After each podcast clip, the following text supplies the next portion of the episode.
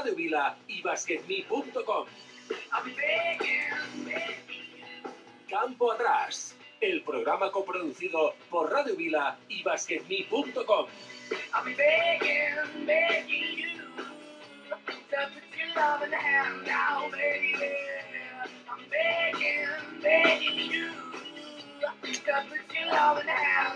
darling. Riding high was king, I paid it hard and fast, like everything. I walked away, you want me then, but easy come and easy go, and it wouldn't. So anytime I feel you let me go, yeah. Anytime I feel you let me know. Anytime I see you let me know. But the plan and see just let me go. I'm on my knees when I'm begging, cause I don't wanna lose you. Hey, yeah. La, la, la, la. I'm begging, begging you. Hola, son las 4 de la tarde, bienvenidos una semana más. Aquí estamos en Campo Atrás, Radio Vila y basketme.com para hacerte compañía desde ahora y hasta las 5 de la tarde. Como siempre, con unos colaboradores de lujo que luego pasaremos a presentar y un tema encima de la mesa. Esta semana vamos a hablar sobre el comienzo de la NBA y sobre la noticia que salió de que la NBA quiere hacer una franquicia europea. Vamos a hablar qué va a llevar, pues esto lleva a cabo, qué pasará con las competiciones locales y nada, todo desde ahora y hasta las 5 de la tarde. Así que no te muevas y empezamos. Why the feel for the need to replace me? This is one way talk never again. I went up in the feature town where we feel me at. That's a hard in the best way shit. You take it away, you have and you take the pain. But I keep walking on, keep moving the dog, keep moving on. And the dog is yours, keep also home. Cause I'm the one that live in a broken home, girl, I'm begging. Yeah, yeah, I'm begging, begging you. To put your love in the hand now, baby. I'm begging, begging you.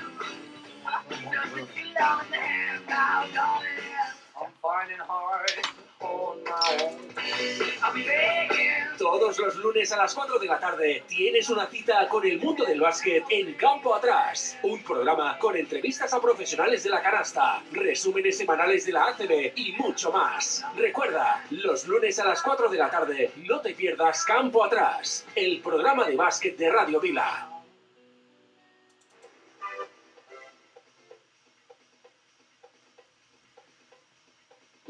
Siempre, en Campo Atrás nos gusta empezar por los resultados de este pasado fin de semana y para ello no tenemos a nadie mejor que Juanma para que nos lo vaya leyendo. Juanma, muy buenas. Buenas tardes a todos. Adelante. La séptima jornada de la Liga Endesa masculina ha sido lo siguiente.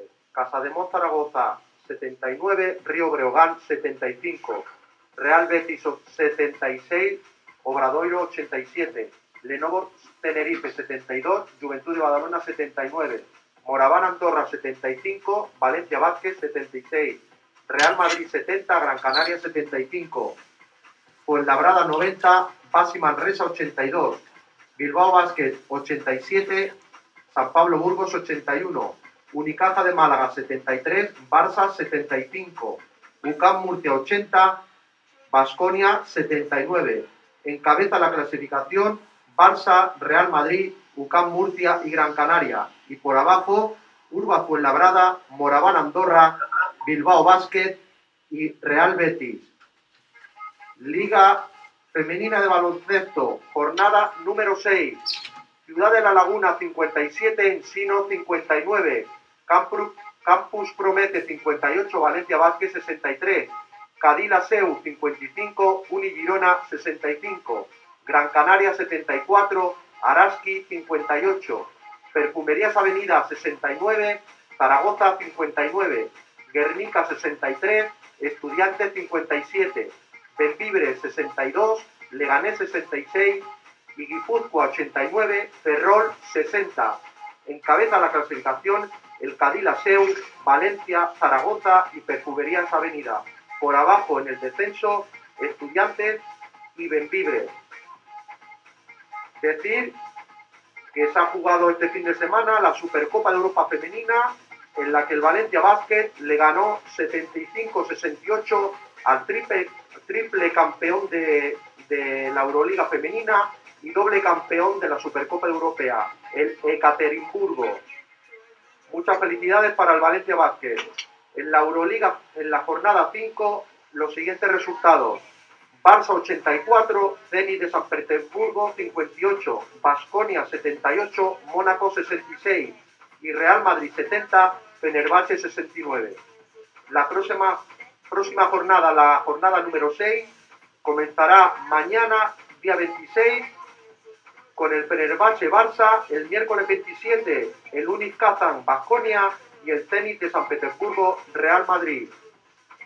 Y estos son todos los resultados. Eh, gracias, Juanma. Eh, antes de presentar a los colaboradores que tenemos ahí al otro lado, déjame que os recuerde que si queréis decir la vuestra en cualquier tema, hoy, como digo, vamos a hablar de la franquicia que quiere hacer la NBA aquí en Europa. Lo podéis hacer a través del Twitter, nos podéis seguir en Campo Atrás Radio. siempre, ¿no? Para variar. Tenemos ahí en el mail, que si queréis, Campo Atrás Radio, arroba gmail.com, en Facebook, eh, Instagram, Campo Atrás guion bajo radio, y tenemos también un link en Spotify que lo dejaremos en la página web por si queréis seguir la lista de todas las canciones que vamos poniendo, que luego Carlos nos presentará la que tenemos por esta semana. Ahora sí, tenemos eh, al otro lado ya, lo vamos a presentar a todos. Eh, tenemos Adri, Adri, muy buenas. Hola. Tenemos también a Rafa, Rafa Gorges, muy buenas. Teníamos a Rafa, ya lo recuperaremos. Si no, tenemos a Rafa Hinojosa, muy buenas, Rafa. Hola, buenas tardes. Y no sé si Muy buenas tenemos tardes, un placer estar aquí con vosotros de nuevo. el placer es nuestro, como siempre. No sé si se nos ha unido alguien más, no me, dicen, no me hacen señales desde allí, ¿no? Pues estos son los que estamos.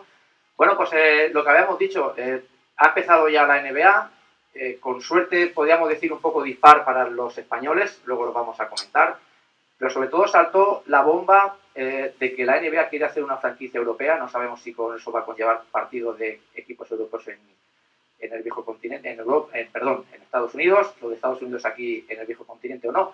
Luego lo veremos, así que bueno, ¿por dónde queréis empezar? Si por lo que son los españoles o por esta, esta noticia que saltó las alarmas aquí en Europa. Bueno, Cualquiera- yo, primero de todo, me gustaría destacar el papel del siempre criticado en NBA Ricky Rubio. Me parece que ha empezado a un nivel sobresaliente. El último partido jugando contra, contra Atlanta y con un base como Trey Young, que es de los mejores de la liga, pues Ricky hizo lo que quiso.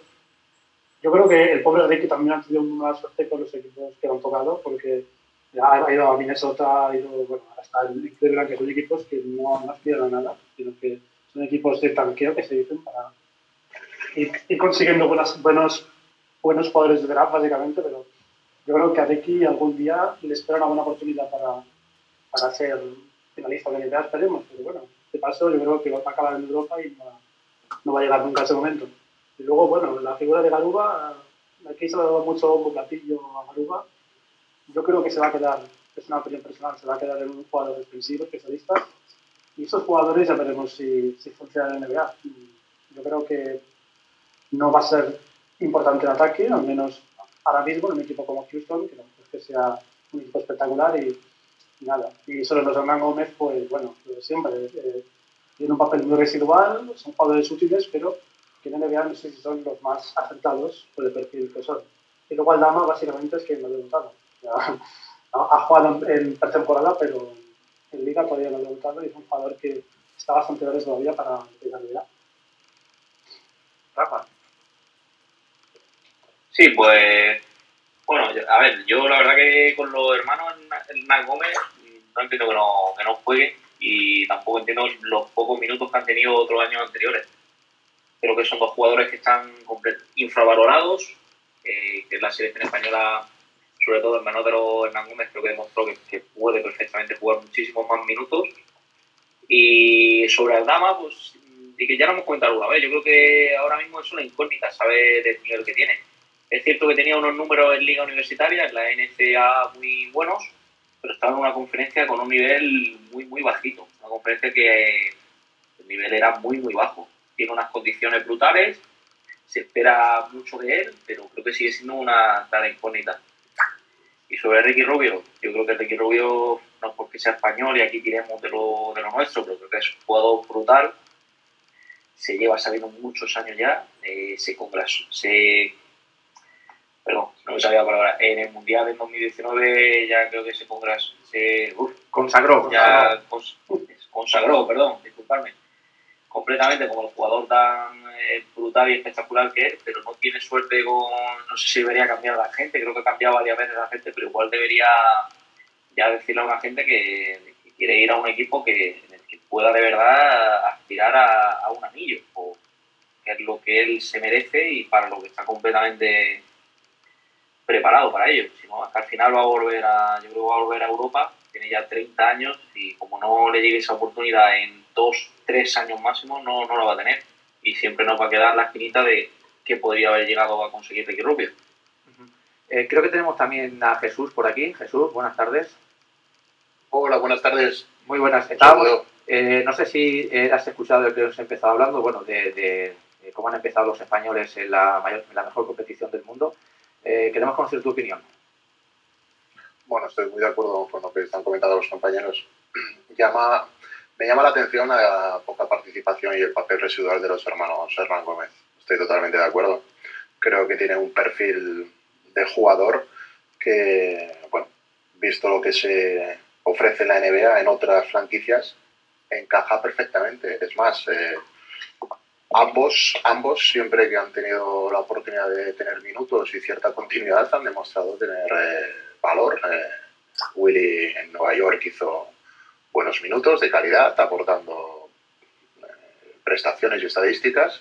Y Juancho en los Nuggets era un alero, pues bueno, con una capacidad amenazadora y una polivalencia y versatilidad y una capacidad física muy interesante. Los motivos de por qué están en esa situación, sobre todo Juancho, en una franquicia como Boston, donde sí que tiene aleros, pero que utiliza un formato de jugadores muy pequeño, y con un, en, este, en esta temporada estrenada, eh, un, un manager general como, como Stevens, mm, a mí me está resultando cuanto menos sorprendente. Yo, yo creo que encajaba, de hecho que supongo que es un fichaje realizado por él, yo creo que encajaba muy bien en el perfil de equipo que tiene Boston y que en principio estaba llamado a tener un, papel ciertamente relevante en el roster. Bueno, a veces la NBA es caprichosa, sobre todo con los foráneos, cada vez menos. Ellos ya llevan años allí. Eh, hay altibajos.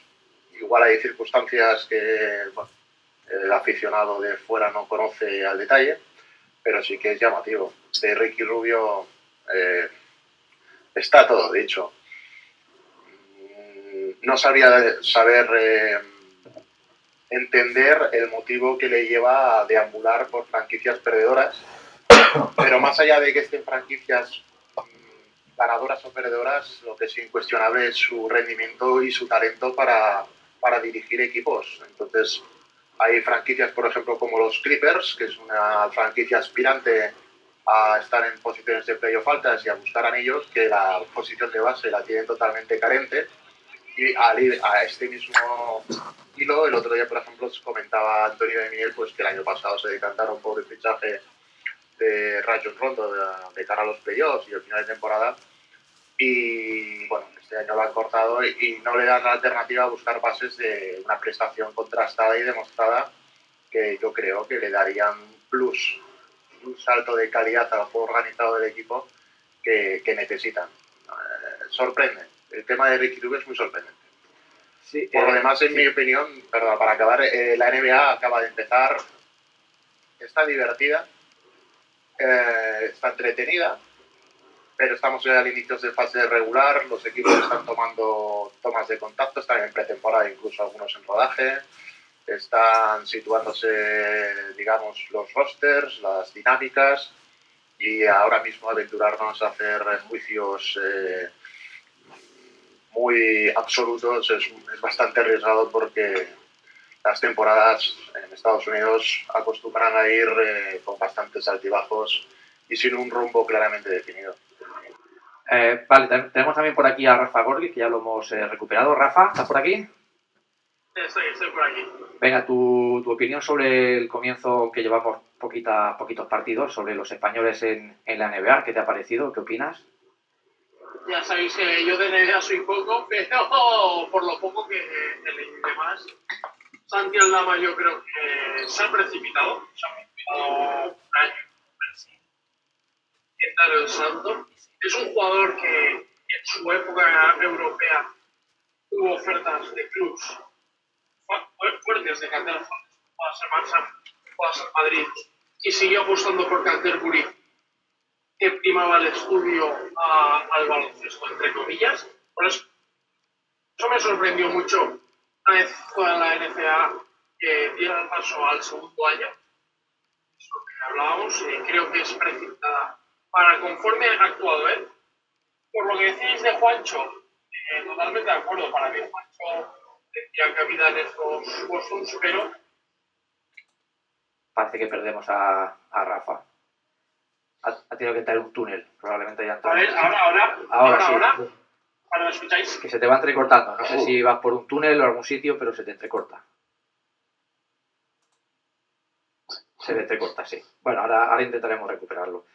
Eh, yo, yo, mi opinión, mi, mi opinión es que, y comparto lo mismo que habéis dicho vosotros sobre Ricky, no entiendo que un MVP de un mundial, campeón del mundo, eh, no tenga sitio ni siquiera como base suplente en una franquicia importante en la NBA. Me ha sorprendido cuando llevaba ya un par de años en la NBA y me sorprende todavía muchísimo más ahora. No lo entiendo. Es decir, a equipo que va, a equipo que lo mejora y equipo que él tiene unos muy buenos números. Por lo tanto, creo que tendría cabida, por ejemplo, en unos Lakers desastrosos que eh, van 0 de 8, si no me equivoco, contando pretemporada y comienzo de temporada. Es, es impresionante que allí hay, como se dice aquí en Cataluña, un guirigay montado que solo ellos lo saben. Luego de los hermanos Hernán Gómez, Juancho, también me sorprende un montón que no esté jugando nada en Boston. Yo me gustaba muchísimo en, en Denver y siempre me ha gustado a mí los aleros altos, eh, con buena mano, con buen bote, con buen dribbling. Me parece un jugador espectacular, tampoco lo entiendo. Garuba muy joven y bueno, por lo menos su entrenador habla bien de él en cuanto al rol defensivo.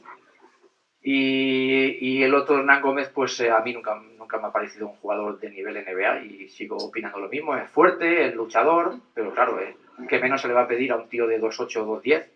Fuerte como es él, con muchos kilos capillado. El otro día puse una foto en, en Twitter y se veía cómo llegó a la NBA a los Knicks y cómo está ahora. Y yo creo que se ha comido a sí mismo, es impresionante.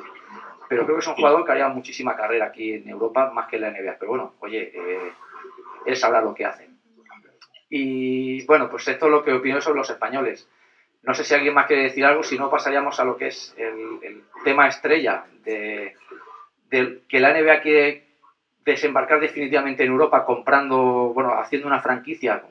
Lo que podemos poner encima de la mesa, eh, ¿qué implica este cambio? Eh, que sería sobre todo histórico, ¿no? En cuanto pues, eh, a la organización, a las ligas domésticas, que yo creo que perderían todo el peso o algunas de ellas incluso llegarían a desaparecer. ¿Habría un draft o no habría un draft en Europa también, como la NBA? ¿Los partidos se jugarían aquí, allí? ¿Habría mezcla o no? No sé, todos estos temas los pongo ahí encima de la mesa y el que quiera empezar a recogerlos y, dar su opinión, pues eh, adelante. Pues si queréis empiezo yo, si se me escucha. Si ahora se te escucha bien. Sí, un momento, Rafa. Yo creo, eh, si mal no entiendo, para que continúe Rafa, eh, la NBA no quiere una franquicia, quiere una división, creo. Bueno, una división, Vale. una división, perdón. una sí, sí. división, He dicho una división con, varias, con varias franquicias. Con varias franquicias. Correcto, correcto. Sí, Sigue, Rafa. que por lo que he podido escuchar y las primeras informaciones que tengo es que sería primero una especie de G-League y luego se incorporarían a la NBA. Pero lo que sí que tengo claro y creo que es un gol, por este caso un triple sobre la bocina, eh, de la Euroliga, eh, en este caso de FIBA a, la Euroliga, porque con quien negocia la NBA es con FIBA Europa y no con Euroliga y veríamos, porque creo que la gran afectada en este caso sería la Euroliga de Bertomeu.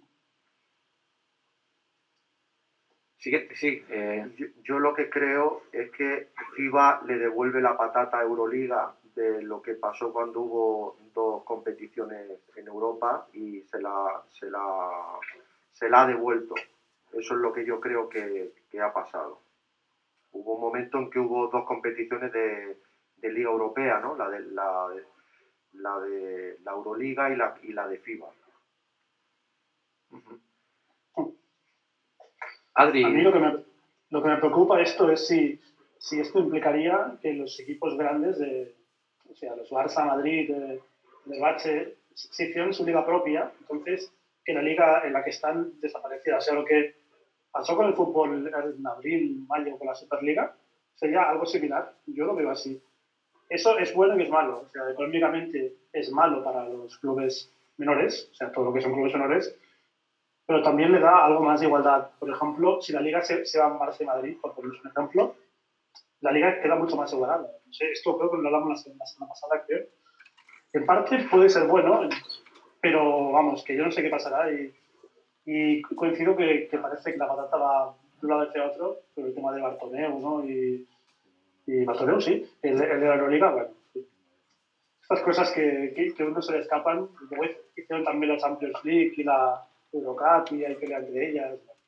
Y el tema de las entradas FIBA, es que el tema este puede ser muy largo y dentro de él caben muchos temas, la verdad. Pero bueno, con curiosidad de ver cómo, cómo avanza esto, yo no sé cómo va a avanzar, pero, pero vamos a verlo en próximos días, de verdad. Bueno, buenas tardes a todos. Hombre, Que llegué, llegué tarde, pero he llegado. Bueno, a veces, muy buenas tardes, Bueno, Carlos. Es muy, es muy, es muy interesante lo que decís. ¿eh? Lo que pasa que el, la- el deporte profesional europeo actualmente eh, mandan los clubes más que las federaciones. Las federaciones rigen mucho sobre las selecciones, pero el baloncesto, fútbol, etcétera, eh, los domina sobre todo la Liga CB, la Liga en Italia y las diferentes ligas europeas, que son las que montaron la Euroliga. De hecho, la sede de la está en Barcelona y el de la Liga está prácticamente al lado en la parte alta de Barcelona y Romeo era un hombre CB, o sea, la que, la que, la que monta la, la CB la montan diferentes clubes, la asociación de clubes profesionales de baloncesto y la liga los diferentes, las diferentes ligas. O sea, la, muy al estilo NBA. Y estilo NBA. Lo que pasa es que aquí muchos clubes son todavía al estilo club y en NBA son franquicias. Prácticamente no tienen cantera. Las canteras están montadas diferentes. Estados Unidos, la cantera baloncesto actualmente es Europa y las universidades. Y, lo, y, bueno, es el- la cantera previa es el mundo. Pues básicamente es lo digo siempre en las universidades que no eran equipos profesionales. Aquí un chaval puede llegar a ser profesional a los 17 años para el primer equipo, compaginar su equipo amateur junior con el senior. ¿No? Cosa que luego ya empieza, entra en conflicto, pero cuando ya juegas en liga profesional tienes que tener un contrato mínimo, etcétera, etcétera. O sea, aquí, aquí hay muchos conflictos puestos. Si la NBA se tiene que poner de acuerdo, de acuerdo con la, con la, con la liga, básicamente porque la, la, FIB, la, la FIBA y la Federación Española simplemente se dedican a ligas menores, lo que es, el, lo que es la EVA, la LEP y, y, se- y selecciones. A ver Pero cómo se come todo eso. Pero Carlos, el acuerdo lo firma NBA con FIBA Europa, ¿eh? Es lo que han llegado al acuerdo. Por eso digo que aquí puede haber un conflicto, porque es que las- la- la- los clubes con la FIBA es que no, no tienen nada que ver con ellos, ni es que ni con los árbitros, ¿eh? Que antes los árbitros eran federativos, pues claro, no, ahora la CB y las ligas tienen sus propios árbitros. Hay gente que sí que puede pitar en la CB y pitar en selecciones nacionales, pero no tiene nada que ver. O sea, son Eh, dos mundos totalmente diferentes que conviven, son dos, son dos mundos totalmente diferentes. Es que incluso hasta la asociación de árbitros y de entrenadores existen diferencias entre ser en- entrenador federativo y entrenador profesional. Incluso hasta el tipo de contrato es diferente. Y igual ahí le daba un poquito despistada. ¿eh? Antes De, de... de hecho, Carlos, eh, el actual campeón de Europa, si nos basamos en la legalidad vigente, es el Burgos, porque es el campeón de la FIBA Champions League en este caso. Por mucho Bueno. que en este caso EFES haya ganado la Euroliga. Sí, sí, no es que, vuelvo a decir, mm, son dos mundos y puede haber un cisma. Igual que hubo un cisma eh, en Copa hace años contra, con, el, con el Imperio Romano de Occidente y de Oriente, uno que regía Roma y otro Bizancio o Estambul, pues puede pasar lo mismo en el baloncesto, vete a saber. Eso sí, el que entre dentro de, de la NBA igual queda fuera de la Euroliga, o sea, aquí habrá un, follón importante. Y como bien ha, dicho Adri, recuerda mucho a la operación Florentino Pérez con la Superliga, ¿no? que al final acabará produciéndose, pero va en, eh, en favor a los grandes clubes y los que les interesa abandonar liga propia y ligas europeas para simplemente centrarse en una NBA división Europa. Antes de... pero ya es entonces ya no es de, ya no estamos hablando de deporte, estamos hablando de puro espectáculo. E incluso equipos que pueden llegar a cotizar, como en NBA, en- como hace el Manchester eh, United, por ejemplo, cotizar en, en, en bolsa. O sea, estamos hablando de equipos que igual tienden a abandonar totalmente sus, sus, eh, sus eh, ligas inferiores. O sea, en la Superliga de Fútbol, uno de los problemas que igual al Barça, si lo expulsan de la FIBA, y de la FIFA, en su momento en fútbol, es que las categorías inferiores tienden a dejarse llamar Barça, por ejemplo. No pueden, no pueden no estar autorizados por la, por la FIFA o en este caso por la, por la federación, que son las que organizan las ligas eh, cadetes, juniors, campeonatos de España, etcétera. Si el equipo abandona eh, ser un equipo que está regido por, por normas o pasan de hacer esa ficha, es que vete a saber. Antes de... de- perdón, eh, no sé si ha acabado Carlos. No, no, listo, listo, ya he Sí. hablado demasiado. No, hombre, no, no, no, no, es que yo, yo soy, como tengo que hacer aquí a veces de, de polimalo, nos, nos quedan cu- cuatro minutos para que el señor Zoom no, nos corte el aparato, entonces me gustaría antes de, de poner la canción, que luego por cierto nos vas a presentar, Carlos, que te la preparando, eh, quería conocer la A ver si me opinión de los, que, era. Sí, creo que sí que me acuerdo. sí, de los que no han hablado, de Jesús y, y Rafa Hinojosa, creo que todavía no han dado su opinión, así, muy rápido, luego, luego continuamos, ¿eh? por cierto, luego continuamos. Tú mismo, Rafa, si quieres. Bueno, yo voy a ser muy breve. Yo esto de la división Europa, el Real Madrid en la NBA, se lleva escuchando pues casi, yo creo que desde que desde que mi padre, que seguramente nos estará escuchando, yo creo que me llevó, si no me equivoco, al pabellón allí de los Simesa con, con menos de un año, siendo un bebé, y yo creo que se lleva escuchando eso de la división Europa, el Real Madrid NBA, desde siempre. Yo sinceramente creo que no se va a producir y de producirse creo que haría un daño brutal a las categorías que ya están muy tocadas, como es por ejemplo Les Plata, que para que os hagáis una idea, eh, uno de los jugadores que yo llevo como segundo entrenador en Puerto, en Puerto Alcalá han ofrecido irse a Les Plata cobrando 400 euros. Una vergüenza. Pues ya la haría, yo creo que mataría este tipo de ligas, tipo Les Plata, incluso Les Porro, las mataría por completo, el baloncesto base. Y sinceramente, aparte que yo creo que no se va a producir, creo que haría un daño brutal al, al baloncesto de base. Jesús. Bueno, mi opinión también muy breve. Yo creo que el enfoque, según lo he entendido, es- se debe a un motivo exclusivamente económico, no competitivo. Entonces, aquí los derechos de la organización que tienen concertados eh, la agrupación de clubes que forman la Euroliga se desmarcan de la Euroliga para eh, integrarse en una organización con un potencial económico y de expansión mucho mayor. Y en lugar de llamarse Euroliga, pues se llamaría NBA División Europa, jugaría Fenerbahce, supongo, eh, Madrid, Barça, Panathinaikos, los, los, los grandes europeos, bajo el amparo de la NBA, supongo que con su organización. Es decir, ¿qué quiero, ¿a dónde quiero llegar a parar? Yo creo que las bases competitivas de funcionamiento que tenemos actualmente aquí en Europa, yo creo que con esta introducción de la NBA no variarían en exceso no variarían en exceso. Yo creo que es más un tema financiero, económico y de, y de obtener más beneficios eh, inicialmente, en esta etapa inicial. Entonces, eh, los que amamos el baloncesto y vemos la Euroliga cada semana, en vez de ver Euroliga, pues veríamos NBA Europa. Pero seguiríamos viendo un Maccabi, un, un Maccabi Fenerbahce y un Barça. No, en ningún caso vamos a ver un, un Real Madrid Knicks de- o un, o un Basconia Lakers. Incluso yo abriría otro pequeño jamón de pata negra respecto al tema. Que, a ver, la NBA lo que le interesaría es tener las grandes ciudades europeas. O sea, equipos en Londres, París, Madrid, Barcelona, Roma, Milán, eh, Atenas, Salónica, Moscú, pues vete a saber, igual a- en San Petersburgo, en Berlín, ¿Dónde está la ¿Por qué no? Al, al tener franquicias, la NBA al final no son clubes, son franquicias. ¿Eh? ¿Por qué no en España, por ejemplo, yo qué sé, Amancio Ortega compra un equipo de Madrid y le llama Madrid Bears, o sea, Madrid Osos, igual Los Ángeles Lakers, y tiene 12 jugadores en un equipo que puede ser, que puede duplicarse en Madrid, puede tener su Real Madrid y puede tener, no tiene por qué estar en Barcelona. Puede haber un tío que agarre una financiera, no sé, una Amancio Ortega o un financiero chino y compre la franquicia, porque al final es comprar un equipo, tal cual, y fichar jugadores. El que le dé la gana, el que quiera venir, puede convivir perfectamente en Barcelona. sin jugar en NBA, pero en NBA son clubes, a repetir, son franquicias, eh, puede convivir un Fútbol Club Barcelona con un Barcelona Sabanas. Pues- a saber, pues o con es- un Madriosos, Ese es un, es un, o con un Roma, o los Centuriones de Roma. Vete a saber. Eso es un, un jamón, Carlos, muy, muy bueno que nos, nos lo vamos a comer ahora después de la canción, porque es muy interesante ese tema.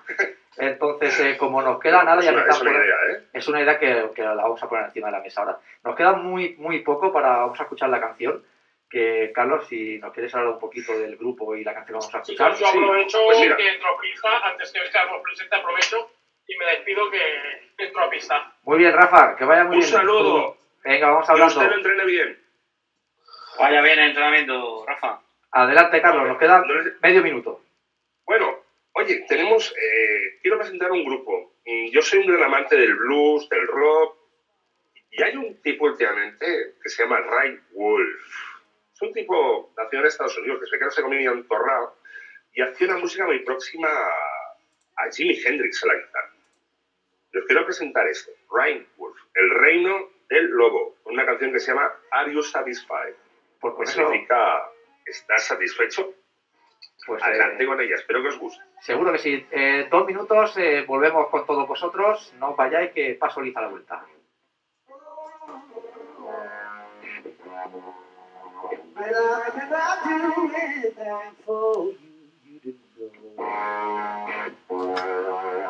Now the feeling is gone, you were wrong, Sí, está, está quitado esto.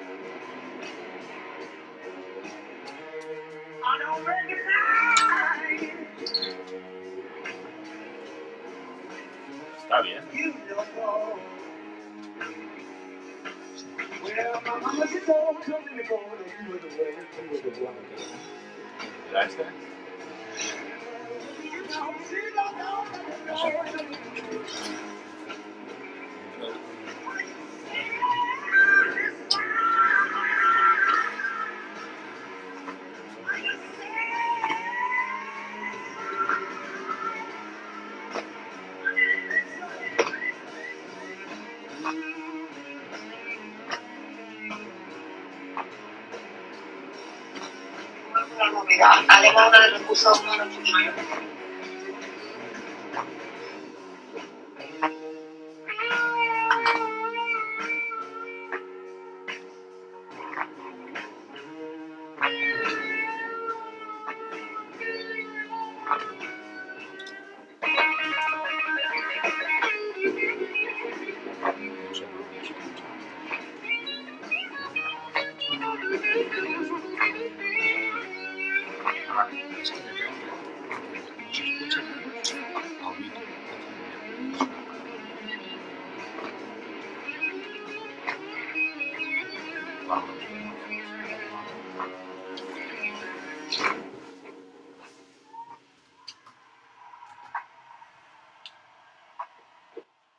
Bueno, pues eh, ya estamos aquí de vuelta y me gustaría abrir, eh, poner dos cosas encima de la mesa. El tema del- de, las franquicias que ha dicho Carlos, que es lo que le interesa a la NBA o no.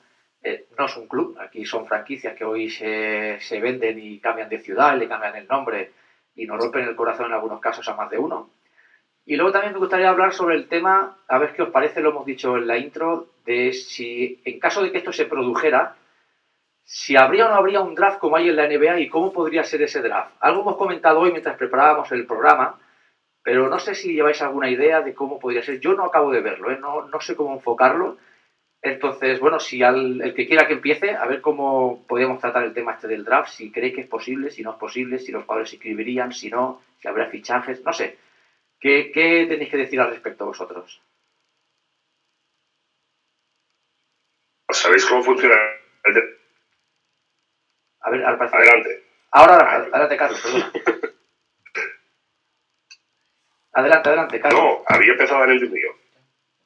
Pues el que quiera, el que quiera que tome la Bueno, pues ya sabéis cómo funciona el draft. No se, no, no se escucha nada. No sé si se entrecorta. No sé si se ha quedado pillado, ¿no? Se ha quedado pillado Carlos, creo. Se ha quedado pillado. Vale, pues cualquiera de vosotros. Luego cuando Carlos se, pues se recupere, igual le hemos dado patatus con esto del draft. ¿eh? De ese- Bueno, si queréis empiezo yo. Yo creo que este en principio es el menor de los, de los problemas, digamos, y la solución más fácil. Un draft que se apunte todo jugador que cree que tiene nivel o que lo van a elegir. Y igual que el que hay ahora en, en la NBA, todos los años. Claro, pero eso- Todos los jugadores se apuntan. eso, cuando Rafa- llegan a una edad ya son, pasan a ser, digamos, agentes libres. Yo ahí creo que no creo que no hay mucha, mucha historia ni mucho que pensar. Bueno, igual tampoco sería tan fácil. ¿Que entonces qué sería? ¿Un draft de 300 jugadores, por ejemplo? ¿O 500? Porque claro, si piensas que es de toda Europa, eh, no sé, tendría que tener unas reglas, unas Como- limitaciones. como ahora, ahora todo jugador que quiera se puede apuntar y, y ya es tarea de los de los que se encargan del scouting de cada franquicia elegir los que creen que pueden ser válidos, ya sea para jugar en el, en el equipo o para futuros traspasos. Yo creo que eso no tiene, no tiene mucha historia, incluso yo creo que ahora manejan, yo creo que incluso ahora manejan los, la franquicia NBA esos 500, 600, 700 jugadores cada año. O sea, yo creo que no Mm, añadirían y más, y más, y más, y mucho más, más, claro, más. mucho más. Más, Creo que no actualmente la NBA, el draft antiguamente, el NBA era eh, sobre jugadores universitarios. Y Ahora actualmente ya, antes de- entran jugadores eh, europeos. A ver, Navarro con 30 años entró en el draft. O sea, con, chavalitos que igual tienen algunos 18, 19, 20, 21 años. O sea, el draft, ya prácticamente para entrar en un draft y si tienes posibilidades, uno ya empieza a, ¿cómo se llama? A negociar con los clubes mucho antes de que te elijan. Y eso pasará, o sea, tendrás tres ofertas de clubes e incluso el NBA se trafica con el draft. O sea, puedes cambiar un jugador por la segunda opción del draft del año siguiente y tal y cual. Después una fichura de fichado incluso y además lo puedes utilizar para ver. Todos, todos, todo es susceptible de vender, comprar y cambiar. Eh, ríete de, del Wallapop. O sea, eh, todo, o sea, todo, incluso a mitad de temporada. O sea, puedes hacer un 2x1, un 3x1, un 3x2. Sea, todo es, todo es, mercantilismo al 100%. Y eso lo acabaremos viendo. En Europa seguro. Bueno, ya lo vemos realmente, ¿no? Pues ya to- todos los jugadores que firman su primer contrato profesional en cualquier club, eh, ya no de ACB, sino de ligas menores eh, francesas, de Italia, yo creo que ya todos tienen cláusula NBA y cláusula de escape NBA y demás. Casi yo creo que desde la época de, desde que se vio lo que le ocurrió a Navarro, ¿no? que Navarro, si no me equivoco, debutó con 27 años en la NBA, yo creo que a partir de ahí todos los jugadores incluían cláusulas de escape a la NBA para tener facilidades y que no fuesen a perder dinero a la NBA como le pasó a Juan Carlos Navarro. ¿no? Y el base, y el base argentino del Madrid, eh, nada, con qué edad debutó en la NBA. O sea, claro, pasó con qué edad, con 30, Ah, no, 31. no, no. Prisiones, prisiones. Prisiones debutó con 30 Prisiones y 31, y Campazo pues de tener la misma edad aproximadamente. O sea, Garbajosa- nunca, nunca, es, nunca es tarde. Garbajosa rondaría también los 30 años, 29, 30, cuando se fue a los Toronto. Pero las negociaciones empiezan mucho antes. Los agentes hoy en día, eh, tema que hablamos un día, hoy en día el mundo del baloncesto no se mueve entre solo por los jugadores. Los agentes son la, la persona importante. Incluso en Liga CB hay equipos que los monta un solo agente. En su, en su momento Bilbao Basket lo llevaba solamente un agente. Lo llevaba Gorka Rinda, por ejemplo. Incluso hasta creo que tenía acciones del club. O sea, pensemos que los, que los clubes eh, de baloncesto hoy en día ya no son, ya no hay presidentes, son accionistas. Vuelvo a decir lo mismo, imaginaos que Amancio Ortega, el señor Zara, quiere un equipo de la NBA o, o- o la empresa Zara quiere un equipo de NBA, quiere relanzar sus productos y tal. En Estados Unidos pasa esto, hay un, millón, un millonetis tejano y compra la Maverick. Y luego lo cambian, lo cambian de nada, igual que, que, igual que, que los Memphis Grizzlies antes estaban en Vancouver. O sea, que igual está hoy en día en Barcelona y te viene un loco de La Coruña y dice, no, lo quiero llevar a La Coruña. O sea, ¿qué, qué- qué va a pasar? O sea, esto es muy normal en Estados Unidos y y el deporte en general se está americanizando mucho. Y bueno, ya hubo un intento hace años con NFL creando la, la Liga Europa, que en Barcelona teníamos el Barcelona Dragons, ¿os acordáis? Sí, dato. Y pues funciona un poquito así, y, después, porque tienen que haber jugadores españoles. Igual es que ves un Barcelona, vuelvo a decir, un, un Madrid, los osos de Madrid, y tienen 12 jugadores americanos, o dos yugoslavos, o dos bueno, yugoslavos, serbios, uno griego y ocho americanos. O sea, no tiene por qué ser gente. de aquí. Eh, Granada ese ¿no aspecto es, será- no, no es posible. Yo le vería un Granada Granada Alhambras. Un Granada Alhambras, diría yo. un, un Granada Lions, ¿eh? Del patio de los leones. No estaría mal, no estaría mal. No, al, al hilo que comenta Carlos, em, sí que lo veo viable, pero lo veo viable en ciudades donde no haya de- mm, equipos de gran, em, de gran calado o con gran tradición.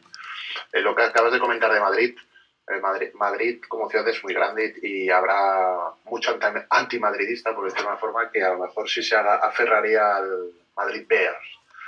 Pero el deporte, eh, la mentalidad americana no es la mentalidad europea y sobre todo la No. mentalidad latina. Nosotros somos más pasionales, eh, nos guiamos más por sentimientos eh, y el- muchas veces el ser aficionado a un equipo, esto entronca con otro tema que hablaremos en otros, otros programas sobre el asistir a ver a tu equipo o, o al rival. Eh, mucha gente es aficionada a un equipo casi por herencia familiar, por sentimiento y no por una razón meramente deportiva de me gusta cómo juega este equipo, luego soy de este equipo. Si esto fuera así, cada, cada año iríamos casi cambiando de equipos. Sí, En- pero en piensa que el tipo de deporte desarrolla no es, el deporte ese no es, no es nuestro deporte. ¿eh? Pensad que la gente joven busca el espectáculo. O sea, es mucho más fácil que un chaval lleve una camiseta de LeBron James antes de Rudy Fernández. ¿eh?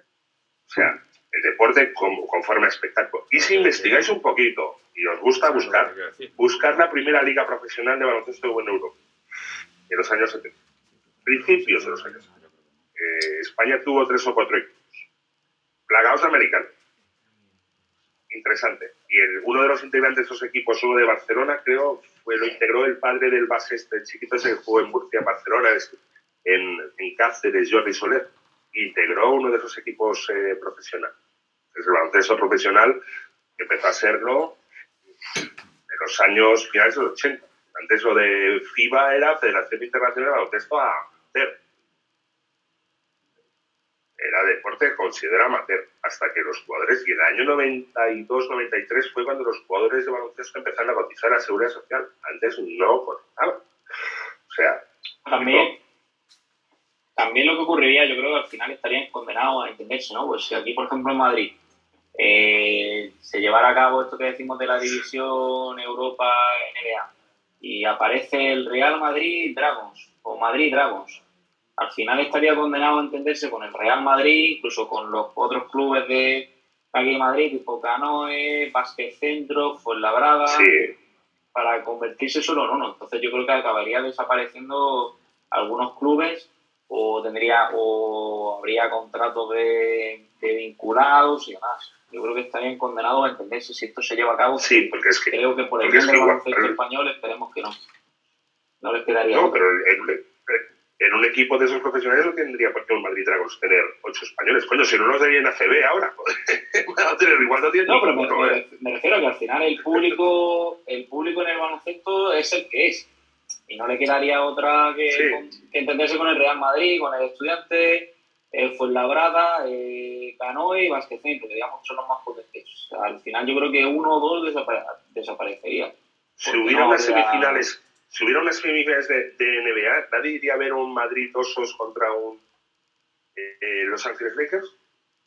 Hombre, obviamente. O sea, los viajes serían, cam- lo que pasa es que los campo viajes serían una animalada. ahí, los primeros.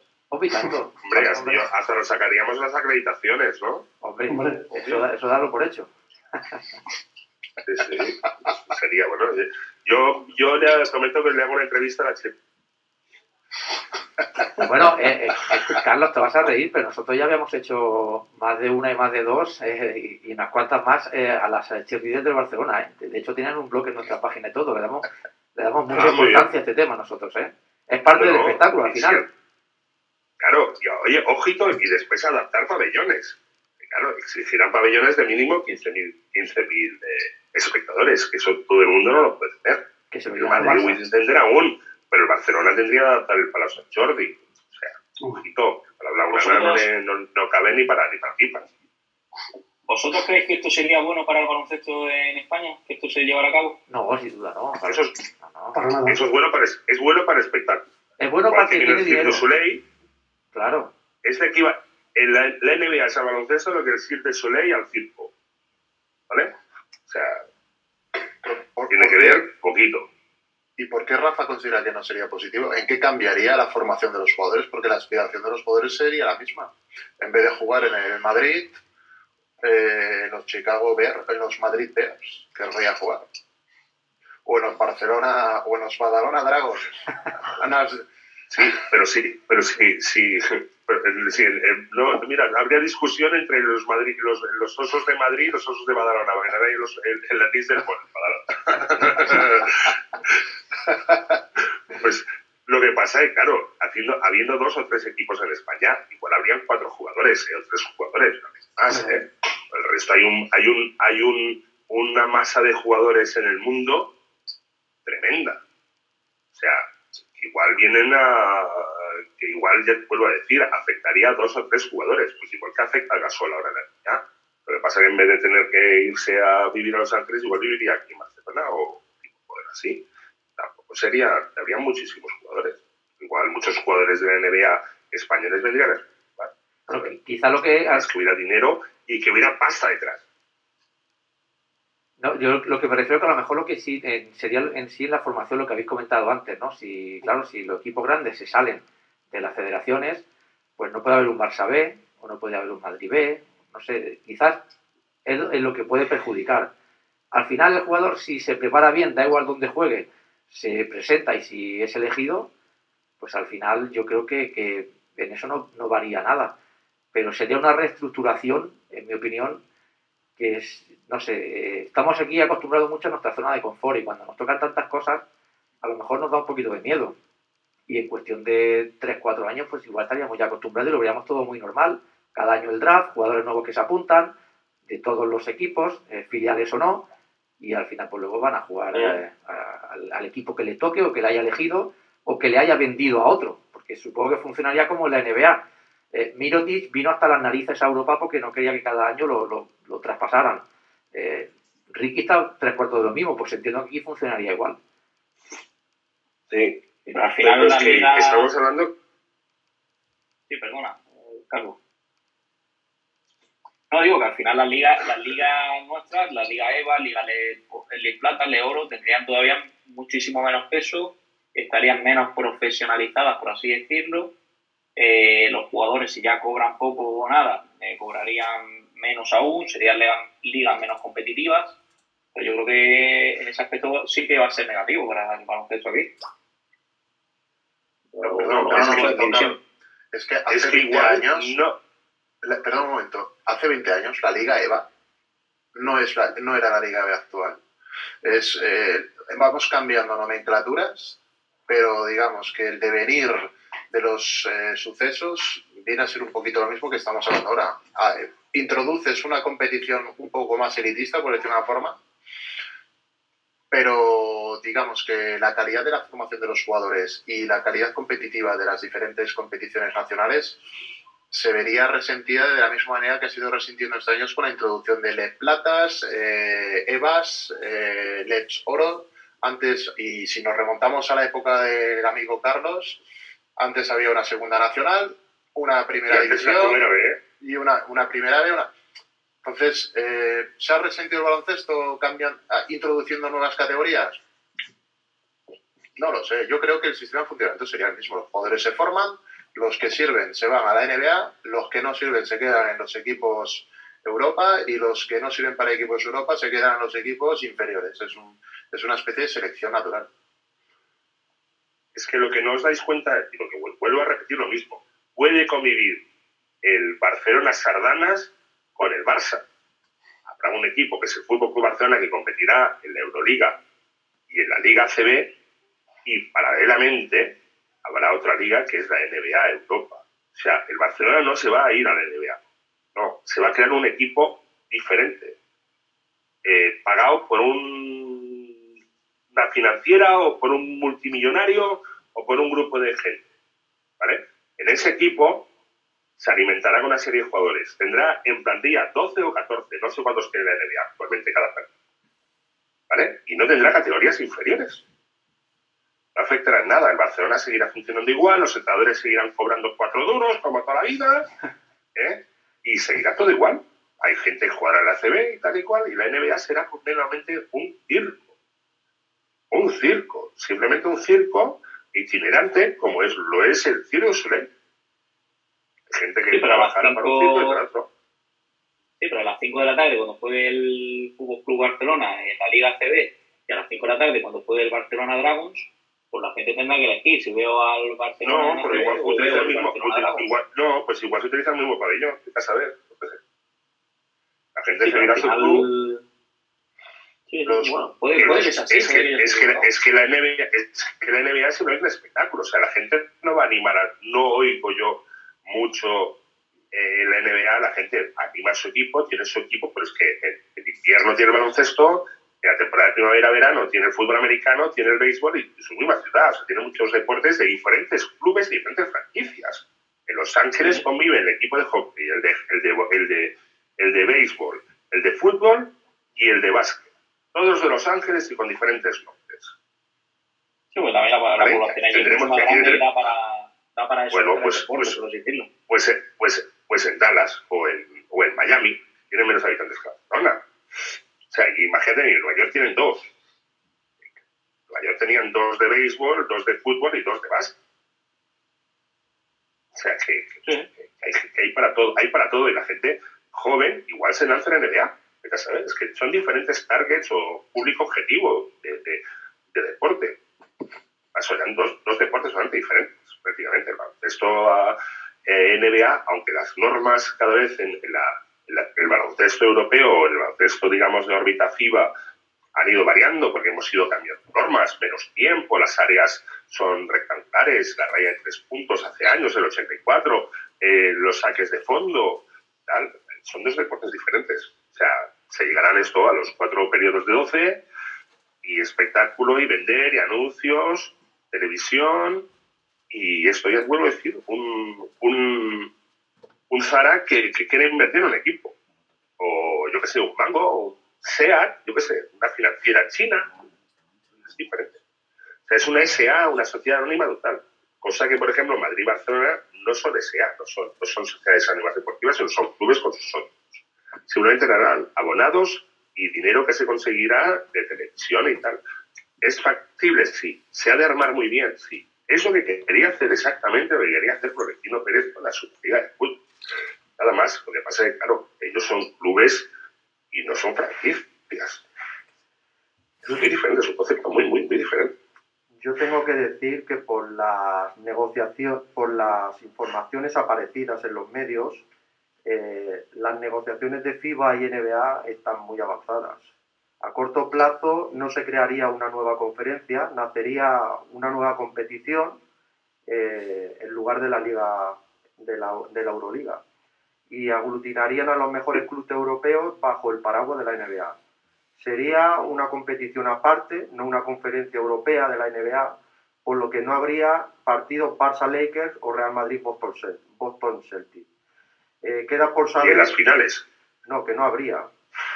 Eh, nunca, jamás. Bueno, nunca, nunca no se sabe. A corto plazo, Supongo que a si corto plazo no. si son conferencias, si son conferencias, o sea, quieren hacer una liga totalmente diferente, independiente de la NBA, no querrán hacer un partido de semifinales o final de la europea contra final el campeón de Estados Unidos con el campeón de la NBA. En Es principio, europea. en No principio, querrán hacer en principio no. En principio sería cambiar. Euroliga, condenado al fracaso. bu- bueno, e- es, es un tema más de FIBA y NBA hablan de reestructuración del baloncesto europeo, pero es más, Sí. es, es más un tema de interés económico aquí. Sí, un tema de marca. En vez de que ponga aquí eh. FIBA o Euroliga, ponga NBA. Exacto, Vale, exacto. vender camisetas, vender camisetas. Eh, Es que, es que igual también se les ocurre hacer la NBA Asia y poner equipos en Japón y en, y en China, ¿no? Bueno, hacer la, en, la- A- en las África conferencias mundiales. en África crearon la, la, la, la Liga Africana, la, es eh, un acuerdo entre, entre FIBA y, y NBA también. ¿eh?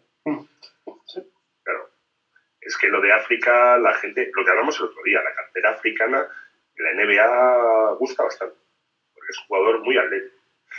Muy, muy atlético. Es propicio al, vuelvo a decir, ya no me gustará decir NBA, voy a decir Cirque du Soleil, el más difícil todavía, del espectáculo puro y duro. El tío que en vez de dar un doble salto mortal, da un cuádruple salto mortal. La canasta más complicada, la canasta más, más espectacular, la jugada de la semana. La NBA se dedica a eso. Ahora aquí eh, queda por saber mm, si van a jugar eh, Real Madrid, Barça y tal, si, abandonarán las ligas eh, nacionales, ¿no? Los, los clubes que integren esta, si, si abandonarán las competiciones nacionales. Esto es lo que todavía... Depende de lo que, de- depende cueste comprar una franquicia NBA. Ya te digo que si son 500 millones de dólares comprar una franquicia NBA, el Barça, Bueno, ahora, a día de hoy, no, no, na- nadie. No sería el mejor ejemplo, Carlos, el Barça ahora a día de hoy para nada, ¿eh? ni, ni para comprar No, una franquicia no, ni, no. ni para comprar una, una No, plaza en i- fútbol igual, no puede ni pa- igual no tiene dinero ni para pagarnos la cena de esta noche. No, se- seguramente que no. Igual para, la- para el chupito sí, pero para la cena no lo creo. no, no, los, los cafés y tira para adelante. Bueno, Es muy pues, caro. Por eso- eh, por, eso, por eso hablaba yo de un financiero. Por eso hablaba yo de Claro. un financiero, de una mansión. Venga, una cosa así. No, un magnate, pero es que eso, eso hoy en día yo creo que si, si Amancio se lo, produje- eh, se lo propusiera, podría comprar una franquicia de la NBA. Decir, no, no tiene que esperar tampoco. Por supuesto, pero eso en el fútbol inglés ha pasado. Está Bueno, pasando. Y, está pasando, sí, sí, sí. sí. y en, lo- y en, y en París, y en el Paris Saint Germain, y en, y en Bayern de Múnich, todo esto, sí, sí, está pasando. O sea, grandes grupos económicos que se queden con el equipo, básicamente no porque les guste el deporte, sino porque les da dinero. Ahora, por ejemplo, el caso de Newcastle, por ejemplo, que acaban de comprar un no sé, comprarlo por 600 Sí, millones sí, la de gente se tirado, y la gente se ha tirado a la calle para protestar o para darle las gracias, no lo sé. No, para darle las gracias, piensa una cosa, Sí, sí. el, el caso del Newcastle, por ejemplo, eh. es, es Newcastle es increíble. Claro, es que es un equipo que estaba defenestrado ahí ya en, en la Premier o donde estuviese, que había sido hace unos años con Alan Shearer, fue un histórico de, de- bueno, de la Premier y de Europa.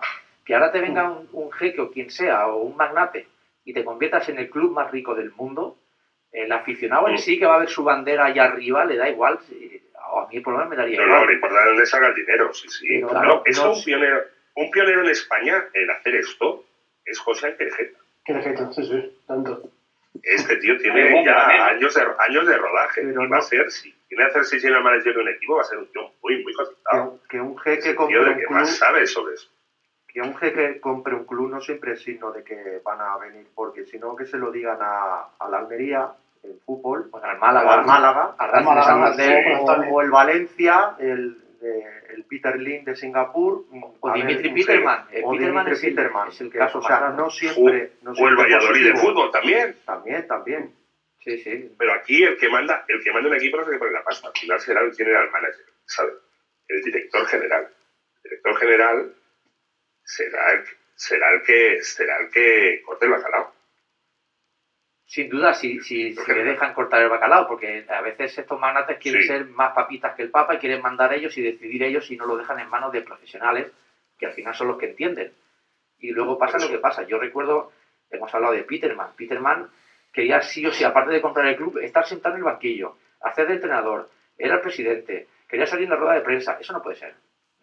Una cosa es que el club sea tuyo, tú pones la pasta y lo dejas en manos de, de- de auténticos profesionales. Y entonces tira bien. Pero si ya quieres hacer Pero es que de todo- Jesús es, de Jesús es, de Jesús es Gil el deporte ha ido a épocas que ha ido, ha ido lleno, ¿eh? Sí, De gente que quería ser el niño en el bautizo, el, el- el- la novia en la boda y el muerto en el entierro, ha ido bastante. Ha sido pan para hoy, hambre por mañana. O sea, sí, que, que la inversión va a ser muy grande, ya se va a ir con ojo. No es un caprichito, ¿eh? Es un caprichito, o sea, a ver cómo lo montan. No es un- un- que aquí pueden haber ideas y pueden haber también un ojito ocurrencias, ¿eh? O sea, que, que la gente se juega a jugar mucha pasta. Bueno, pero al final pasta, es una inversión a pasta. Es una, es una, una pasta que te cagas, eso sí que es cierto. Lo que pasa que si, eh, Mucho. volviendo a la división eh, de, de- de la NBA aquí en, en Europa, eh, si, al- si alguien entiende de montar espectáculos, y estos son los americanos, nadie les supera. Totalmente. Por lo tanto, yo creo que si tienen la idea en la cabeza, seguro que es buena. Y el problema que tenemos aquí, lo que hemos hablado durante toda la tertulia, son los daños colaterales, que eso ya a ellos les importa poco. No, por no decir ¿Vosotros nada. imagináis que el, No. ¿Vosotros imagináis que el supuesto Osos de Madrid tuviera pasta para fichar a un LeBron James y que le ofreciera dos años de contrato y viniera a jugar a Madrid? ¿Tú crees que la gente no iría? Hombre, y tanto. Sí. Yo, yo creo que, que si la gente iría Por mucho, campo, Madrid, por mucho madriditis o culeritis que haya, si fichan, no sé qué, un gran jugador en NBA, porque hay dinero, yo qué sé, porque hay dinero, sería un loco y te coño, me apuesto por ese tipo. el primero que pega es el que pega dos veces. Bueno. tienes ahí unas opciones de fichar a agentes libres, pero de, de, de, de campanillas. Y el jugador dice, ¿y por qué no? Voy a visitar Europa. O sea, voy, a jugar, voy a jugar allá y como, como hay mucho jugador que es muy ególatra y quiere ser el mejor anotador, el mejor rebotador, el que hace las mejores jugadas y tal, y voy a ir a Europa a destacar y a ganarme la pasta. Eh, ojito, claro, al final hay muchos aficionados que, que lo, lo hemos hablado alguna vez, no es de un club, eh, eh, sobre todo en Estados Unidos, es de un jugador. Y según va cambiando de franquicia, pues se va cambiando la camiseta. Y es de ese jugador. claro. Entonces eso Claro, puede- el, ejemplo de Paris Saint Germain con Messi, que dijeron en la primera semana vendieron no sé cuántos millones de camisetas, que casi hacían la coña, ¿no? Y que son las camisetas que hemos vendido, ya hemos cubierto el fichaje, el pago del fichaje. O sea, Sí, sí, sí, sí. que son que la gente, los jugadores son para, son para dar espectáculo, pero sobre todo para rendir y para, y para dar, y para dar eh, es una inversión. Y, eh, inversionistas en el mundo hay muchos. Y dinero, el dinero, no sé. Sí, sí. Bueno, nos, saber. nos quedan cinco minutos para acabar el programa. No sé si eh, Jesús y, y Adrián quieren aportar alguna cosa más, Juanma, y así ya iríamos concluyendo. Bueno, yo el tema de... Hay un tema que yo no sé si qué pasaría, que es el, el básquet de formación, si, si surge esto. No sé si se harían, esto es una, una pregunta que hago, no sé si se harían universidades como pasa en, en Estados Unidos. Claro, esto es un tema que no hemos pensado, porque aquí, claro, solo pensamos en clubes, clubes, y si se hicieran, por ejemplo, Universidad de Barcelona, y esa universidad tuviera su, su cantera y esa cantera fuera Barcelona, por ejemplo. Yo no sé si eso se podría plantear, si sería viable. Yo creo que sería bueno para, para los Sería la leche. Sería increíble. Pero no, pero no va, no, eso aquí no funciona. O sea, en, en la NBA, en, en la liga universitaria lleva casi 100 años funcionando. Pues, Aquí no se ha hecho nunca. Tú ves las ligas universitarias y son una excusa para irte de cañas. O sea, aquí no, no funcionaría. Aquí funcionaría a nivel de club y los clubes eh, habría una liga sub-22, una liga no sé qué, una liga EVA, la gente tendría un equipito en ACB y sería, el club de jugadores sería la NBA más los jugadores europeos que te interesen. Nada más. O sea, los clubes seguirían funcionando. Lo que pasa es que, bueno, pues, pues igual hay jugadores que no servirían para NBA. Vuelvo a decir, es que españoles igual en NBA Europa juegan tres, cuatro, ¿eh? Sí, sí, más. sí, sí, claro. ¿Y, qué hacemos con otros 200 jugadores que están en ACB o que están en Liga D? ¿De los metemos? Claro, yo lo que digo yo, lo mejor que le puede pasar a un chaval es eh, que se fije en una universidad americana, irte a estudiar allá, sacarte una carrera y decir, chao pescado, gracias por los estudios en Harvard y me voy a poner a trabajar. Es que al final Sí, es lo que es lo queda. mejor. Para, para ir a cobrar lo que dices tú a 400 euros eh, el LEP 2, oye, 400 euros, ¿para qué? Si eres de Barcelona, ¿te tienes que ir a, no sé, a Cáceres a cobrar 400 euros? ¿Eso qué? No tiene sentido. Cobra, cobra, co- cobras más trabajando de camarero, coño, aquí al lado de casa. Jesús, Es ridículo. Bueno, a ver, eh, lo- el debate es real por un lado, lo que ha explicado Juanma. Yo creo que todo va orientado a un tema puramente económico. Hay un descontento generalizado con, con el reparto del pastel en, en la Euroliga actual. Y los clubes van a buscar eh, alternativas para poder financiarse y también para poder, en la medida de lo posible, detener un poco la fuga de talento llamado por los cantos de sirena de la NBA. Y respecto a lo que cuenta Carlos, yo creo que es también factible, pero yo creo que han de pasar algunas generaciones todavía de, personas para que eso tenga viabilidad social. Eh, los jóvenes, como bien apunta, hoy en día están algunos empanados y atontados y se dejan guiar por la globalización y el marketing americano, pero todavía hay un gran estrato social de amantes del deporte que se dejan llevar pues por el arraigo del sentimiento geográfico, de, bueno, eh, irracional, donde el club mm, lo tenemos, por ejemplo, yo soy de la Peña y lo tenemos, pues bueno. eh, ¿Y por qué eres de la Peña y no del Barça? Pues mira, porque de pequeño, cuando en los años 80 Se ve de los cojones, básicamente. No, cual, ¿eh? pero porque era el equipo de los grandes, el pequeño, el más desfavorecido, jugaba un baloncesto cojonudo, corrían en el contraataque, los Villacampa, Jofresa, Montero, era... Carlos Ruf, es decir, Era Carlos Yo nada, era- yo, yo, aplaudí- yo que era- aplaudía mucho y movía las toallas muy bien. No, pero Estaría muy guapo en la foto. Cosa más. Vengo a explicar que transcurridos los años, dices, bueno, vale, es, en aquella época, en la cresta de la ola, se puede entender esto. ¿Y cómo que transcurridos los años, eh, si lo que te gusta es el baloncesto, sigues teniendo sentimiento por un club que en realidad no eh, pierde, pierde más que gana, aunque últimamente están cambiando, empezando a cambiar el tema? Pues porque los latinos y europeos somos un poco así, de, todavía, todavía.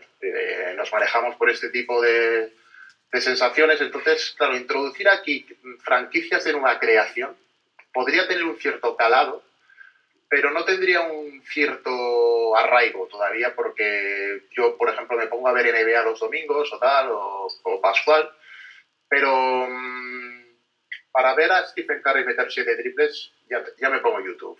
Y me los ponen todos además en fila india, todos los triples. Por un ejemplo, ¿no? A mí, a mí lo que me gusta es ver el básquet, disfrutarlo, sentirlo, apreciarlo y además que mi equipo, además a ser posible que el equipo del que soy aficionado pues eh, logre éxitos. Que jueguen jugadores eh, de la zona. Entonces, to- to- vengo a explicar esto, que el- lo que explica Carlos es un tema que yo creo que en dos o tres generaciones sí se puede, porque habrá más desafección, cada vez la hay más, porque vez Ya la hay más. ya la hay, ya la hay, pero yo creo que todavía no es tan, tan, tan grande en, en algún, en algún sector de- de- del aficionado como para, por decirlo de una forma, dar la espalda a, a- a- a tu equipo, a tu club y centrarte en el club por- eh, de nueva creación e impostado con marketing, tal, tal, tal, que te lo plantan en la cara y ahora me voy a poner a ver jugar a Jay Moran y a LeBron James que han venido a mi ciudad. Bueno, eh, pues sí, los voy a ver tal vez, pero mm, prefiero ver la rivalidad que tenemos en Peña-Barça o un Madrid-Barça o un Fenerbahce-Panathinaikos, eh, no sé, algo, algo más eh, histórico, que, que eso forma parte de la gracia del deporte, esos partidos de clubes que tienen caché y prestigio, esos transatlánticos que se cruzan, pues eso genera un encanto en el partido. Claro, dos franquicias de nueva creación se enfrentan, te las miras y dices, pues los Barcelona Dragons, el estadio Montjuic, mm, media, entrada en el- mejor de los partidos. Y al final el tema fracasó, porque claro, para el público europeo todavía el tema, no sé, eh, somos un poquito diferentes en ese sentido. Es un poco la reflexión que yo llevo de, la tertulia tan entretenida que estamos teniendo. Bueno, pues eh, ya sí para finalizar, falta Rafa si quiere dar el último apunte y ya pondríamos una cancioncilla que os voy a sorprender. Para despedir, vaya, ya acabamos el programa. Rafa, Ah, yo por mi parte creo que ya he dado mi opinión de sobra. Creo que es un tema muy complejo y que y creo que no se va que, que finalmente yo creo mi opinión personal porque está equivocado yo creo que al final no se va a llevar no se va a llevar a cabo bueno, pues veremos. A ver, antes, antes de... de, de Y a mí que no me habéis dejado hablar, puñeta, que no he hablado toda la la leche. Que a eres muy tímido Carlos eres muy tímido Eres Sí, verdad, estoy ahí callado. No te preocupes que esto Ya nada, es, poco a poco te irás tema, es soltando. un tema generacional, chicos. Es un tema generacional, chicos. Es un tema generacional. A la gente que tiene 20 años, eh, cuando les hablas del famoso Dream Team de Barcelona 92, que todavía flipamos, ellos todavía no habían nacido, nacieron 10 años después. Es como si nos hubieran hablado en nuestra época de qué bueno era Buscató. O sea, es un tema, es un tema generacional. O sea, los nuevos, ya les puedes hablar del baloncesto de los 80, 90, eh, son cosas de sus padres y de sus abuelos. Todo cambia. El target de la NBA no somos.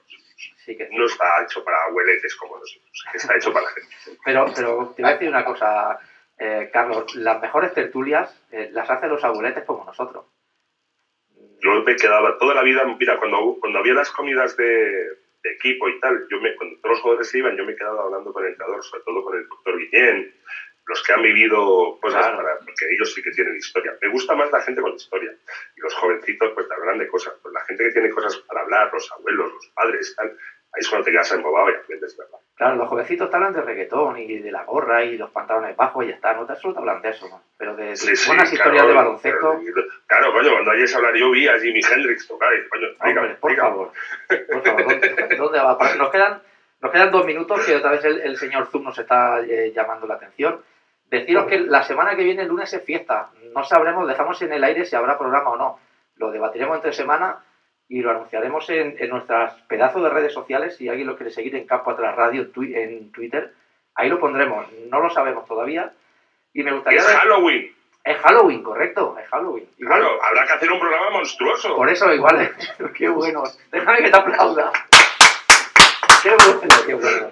Tienes salidas para todo este hombre, qué bueno. Igual sí, Sí, hacemos sí, un programa podemos hablar de disfrazado. los- de los- de los- podemos hablar de los horrores del baloncesto, de las peores Mira. cosas que hemos visto. Pues mira, ya no, pues esto quiere decir que Y si lo- seguramente si haya hacemos programa, por- y, si, y si lo hiciéramos por la noche ya sería tremendo. ya sería la leche.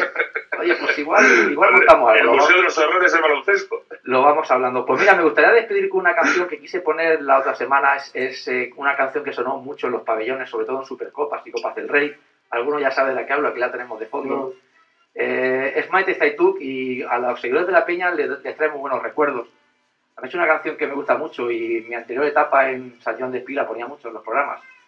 Así que, que con esta canción de fondo os voy a ir despidiendo y probablemente hasta el programa monstruoso de la semana que viene. Y ya nos iremos viendo. Así que Rafa, Adrián, Carlos, Jesús, muchas gracias por haber estado. Ha sido una pedazo de tertulia. Y a los que tengo aquí en el estudio también los despido. Juan Marroque, hasta la semana que viene. Y nada, chicos, buen baloncesto, ser buenos y disfrutar. Nos vemos la semana que viene. Un saludo. Y un beso para todos Adiós. desde la pintura. Porque aquí en Campo Atrás vamos. viene, un abrazo. La pintura. Hasta luego.